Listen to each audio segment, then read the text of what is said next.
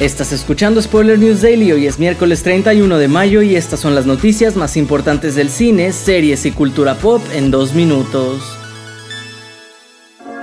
A cuatro meses de conocer que Universal había comenzado a trabajar en una adaptación live action de cómo entrenar a tu dragón, ahora se han dado a conocer quiénes serán los protagonistas que den vida a la historia.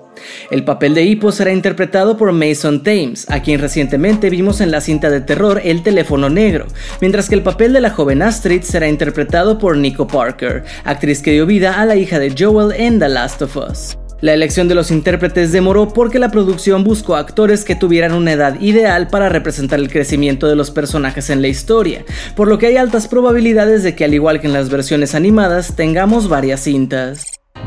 En otras noticias, Ismael Cruz Córdoba, quien interpreta al elfo Arondir en Los Anillos de Poder, ha revelado que en el futuro podría unirse al UCM. En una reciente entrevista, el actor reveló que mantiene una muy buena relación con los directores de casting de Marvel y que estuvo cerca de conseguir el papel de Adam Warlock, pero que ahora le gustaría interpretar a White Tiger, un superhéroe puertorriqueño con quien comparte nacionalidad. Aseguró que le gustan los personajes que son héroes improbables, esos a los que les tocan las peores cartas como a muchos de nosotros en diferentes puntos de nuestras vidas. Para cerrar les contamos que Mark Hamill fue cuestionado sobre los rumores de su regreso para la nueva cinta de Rey con Daisy Ridley que prepara Disney, a lo que el actor respondió que por ahora no tiene ninguna expectativa de que eso suceda.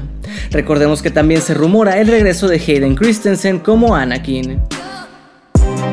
Esto ha sido todo por hoy. Recuerda seguir este podcast donde sea que lo estés escuchando para enterarte de cada nuevo episodio. Yo soy Andrés Addiction y Spoiler News Daily es una producción de Spoiler Time y Posta. Hasta mañana.